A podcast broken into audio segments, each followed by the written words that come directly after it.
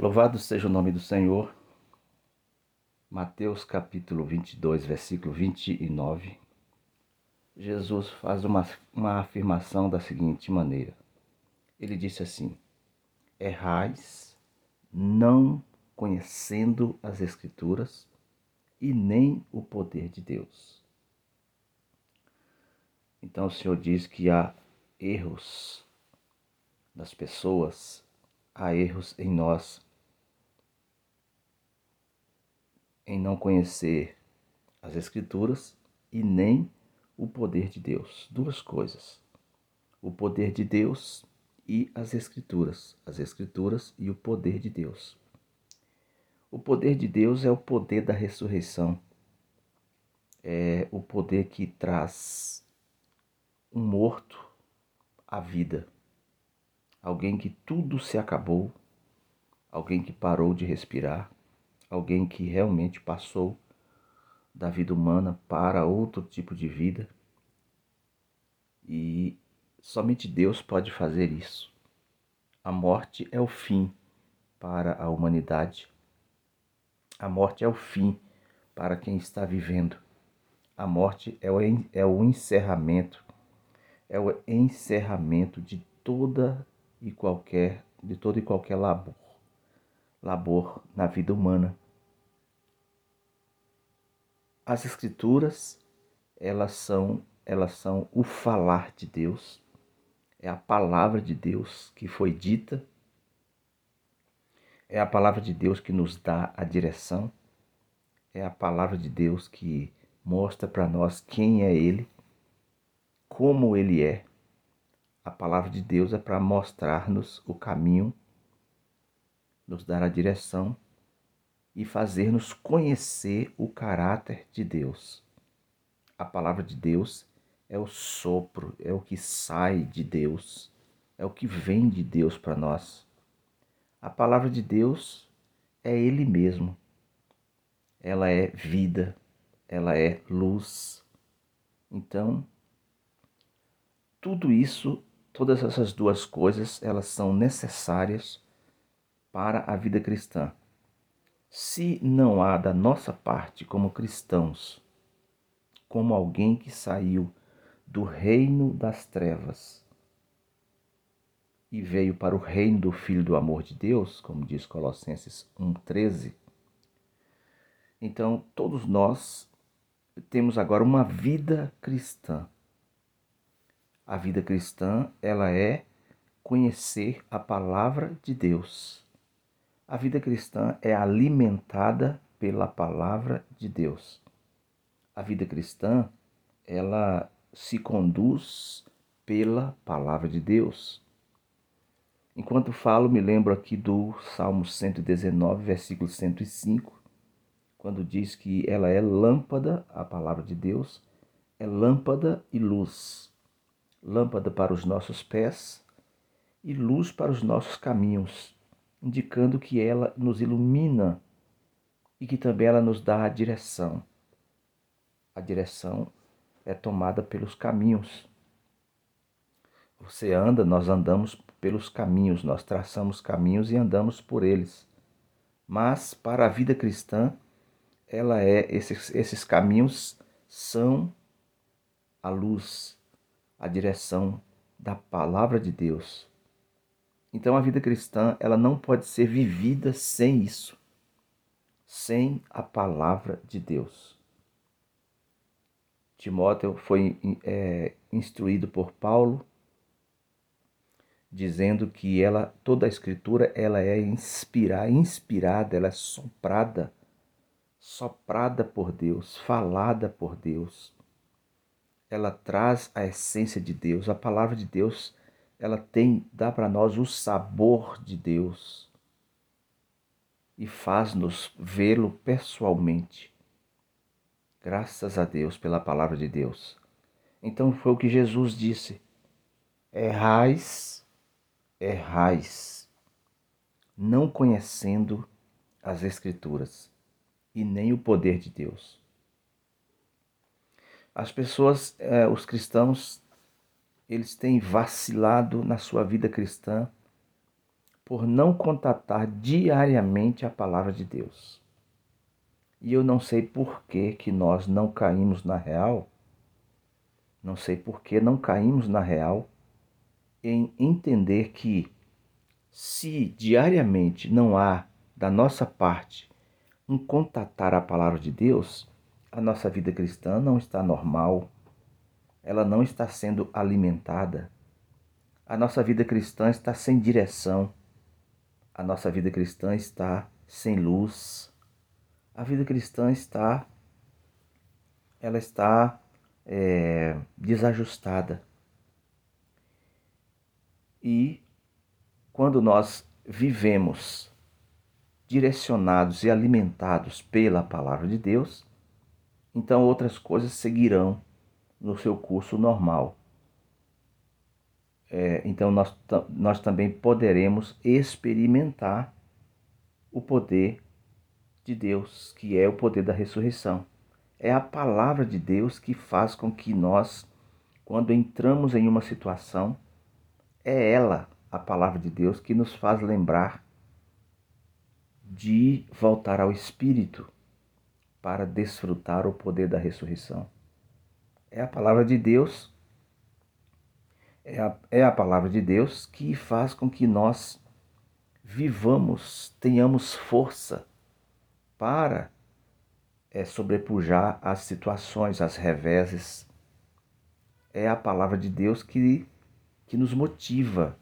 O Espírito nos faz lembrar em toda e qualquer situação que nós temos o poder no nosso espírito, como ela mesma, a palavra de Deus diz, lá em 2 Timóteo 1,7.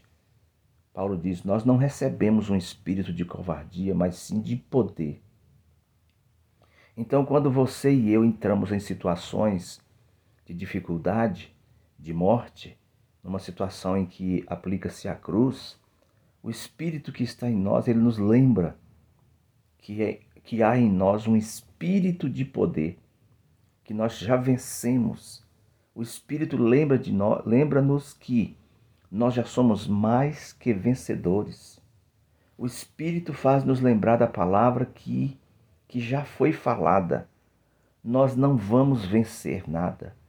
O Espírito faz nos lembrar que Jesus já venceu por nós e fez com que cada um de nós sejamos mais que vencedores.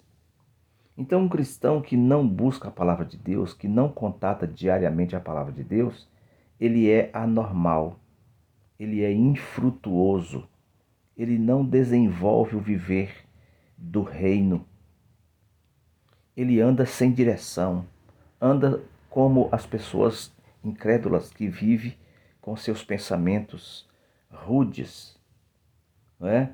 Eles não têm a direção de Deus, agem por si mesmos. E ainda como cristãos, porque não tem a luz da palavra nem tem a direção, ele também não tem revelação. Ter revelação é você ter a clareza, é você ter a explicação de certas coisas.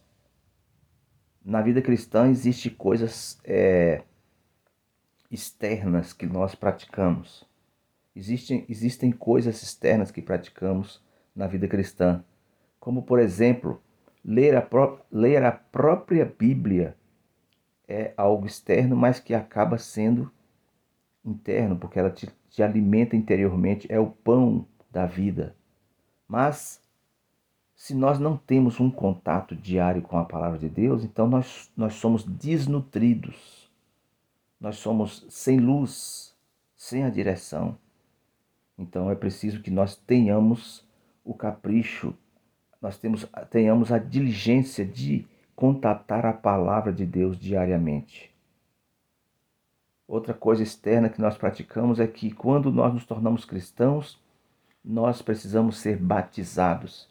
É uma prática externa, é um ato externo que fazemos, mas precisamos ter luz, ter a revelação da palavra por que, que nós somos batizados, por que nós devemos ser batizados. Nós precisamos ter clareza que ser batizado não é não é uma escolha nossa. é uma, é uma, é uma, é uma exigência de Deus. Jesus falou para os discípulos: quando vocês saírem e pregar o evangelho a todas as nações e fazer discípulos, vocês batizam quem de fato creu. Você batiza quem realmente confessou e disse que crê. Você precisa fazer isso. Então, ser batizado não é uma escolha do cristão. Ser batizado é uma exigência de Deus para quem creu. Mas porque nós não temos luz, porque nós não lemos a Bíblia, porque nós não contatamos a palavra de Deus diariamente, então o que que acontece? Nós achamos, nós criamos conceitos. Nós, nós queremos ser batizados assim, queremos ser batizados daquele, daquele jeito, nós queremos ser batizados em tal lugar, nós, é, nós temos, nós criamos, nós queremos criar um ambiente, nós queremos criar algo para que nós é, possamos dizer que nós estamos prontos para ser batizados. E não é assim. Não é essa a luz da palavra de Deus. E só podemos receber essa revelação quando nós entendemos a palavra de Deus, quando nós vamos até ela para ver os princípios de como devemos ser batizados. E quem vai pregar também precisa ter a luz para praticar aquilo a, a ordem que o Senhor deu com relação ao batismo. Outra coisa que nós temos é o partir o pão. A, nós precisamos ganhar também revelação e luz com relação a partir o pão, que é algo externo.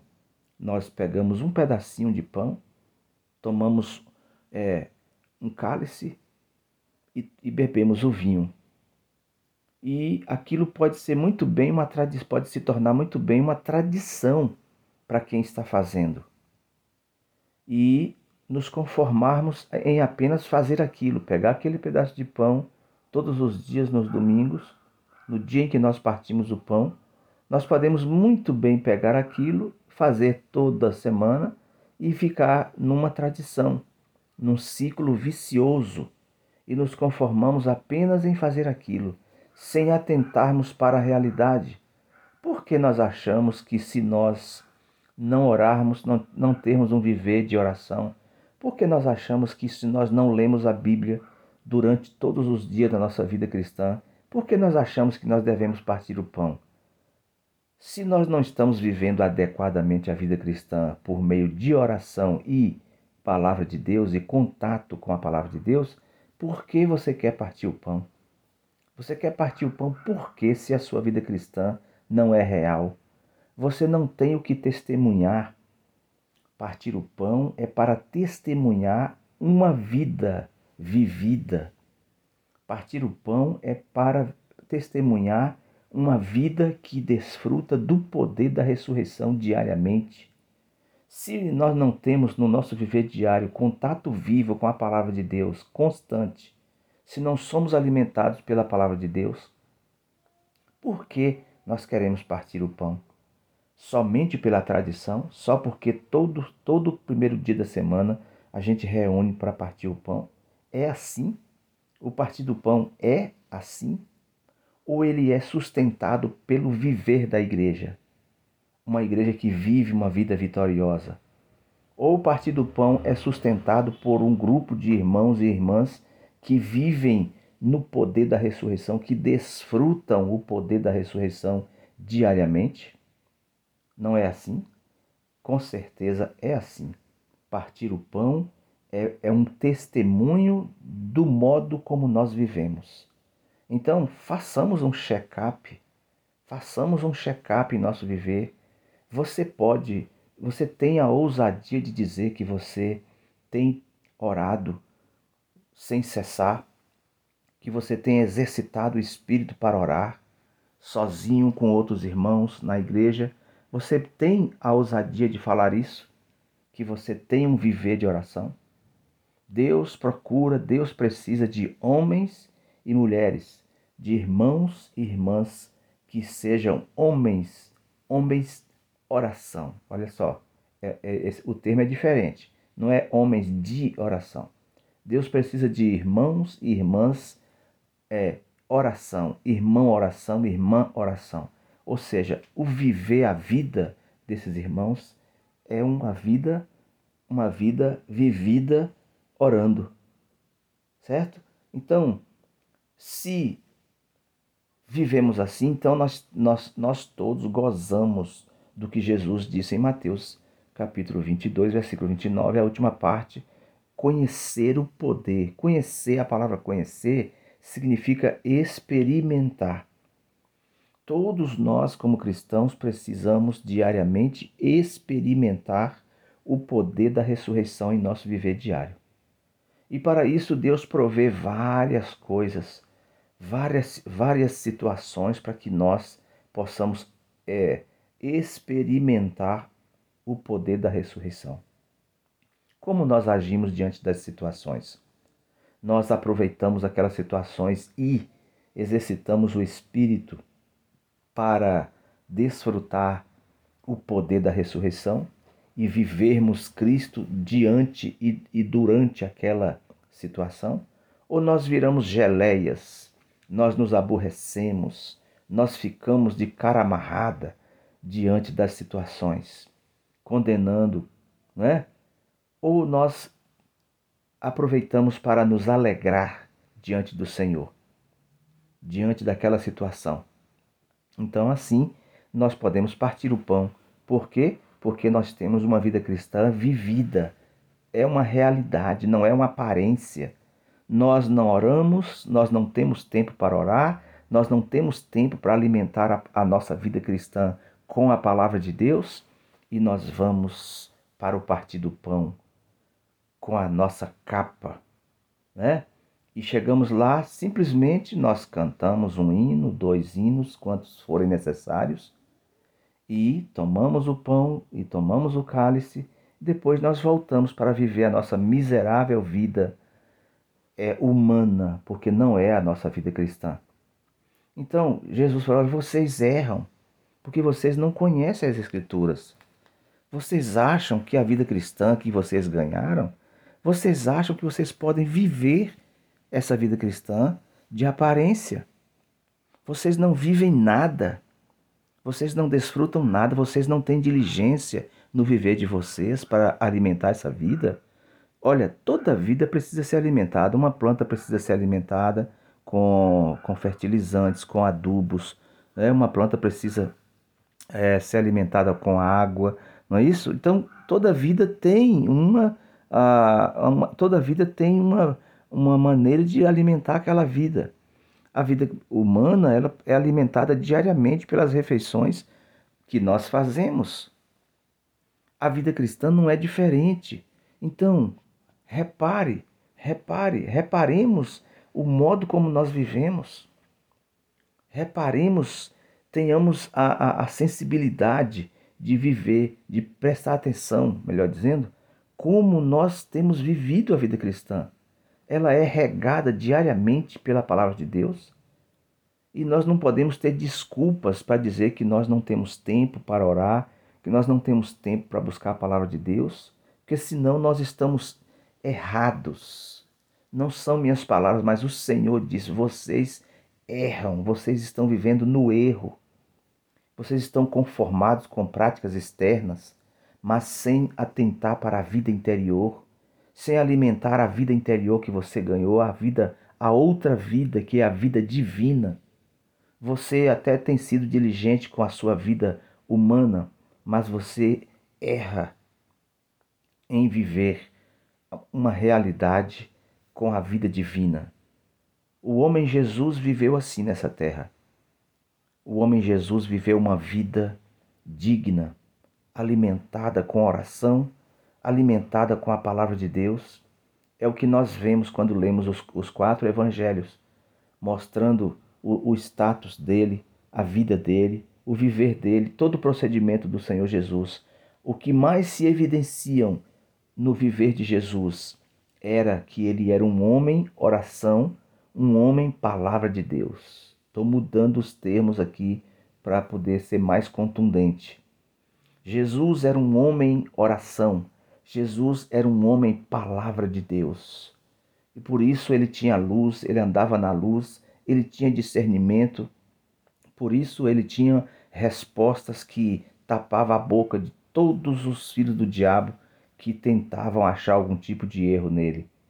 Nesse texto de Mateus, nós podemos ler aí, Mateus 22, você vai ver que eles fazem várias perguntas imbecis ao Senhor Jesus. Mas o Senhor sempre respondiam, respondia a cada um deles com uma pergunta. Ele, ele ao invés dele responder, ele fazia, a resposta era uma pergunta. Não é? Então, Jesus disse: Vocês erram porque vocês não conhecem a palavra de Deus. Então, que Deus tenha misericórdia de nós, que o Senhor possa realmente fazer-nos entender as Escrituras e, e, e, entender que a vida cristã, a vida cristã é alimentar da palavra de Deus diariamente. A vida cristã é desfrutar o poder de Deus diariamente. A vida cristã não é um, um chavão, não é uma aparência, não é dizer que eu sou cristão e quando no, quando no meu viver eu não tenho práticas. A vida cristã não é assim. A vida cristã é uma realidade. A vida cristã é comer a palavra de Deus. A vida cristã é orar. E aí as outras coisas todas seguem. Se você não vive assim, então qualquer outra coisa que você faz é hipocrisia da nossa parte. Quando vamos às reuniões, nós não temos base para estarmos reunidos. Nós não temos o que dar nas reuniões. Quando partimos o pão, também não temos a base, nós não experimentamos o poder da ressurreição durante o viver diário e nem e nem somos aqueles que estão alimentados pela palavra de Deus. Por isso nós aceitamos viver de qualquer jeito, viver uma vida sem realidade e fazer as coisas também sem realidade. Isso é muito triste e o Senhor diz que isso é um erro. Você está vivendo no erro.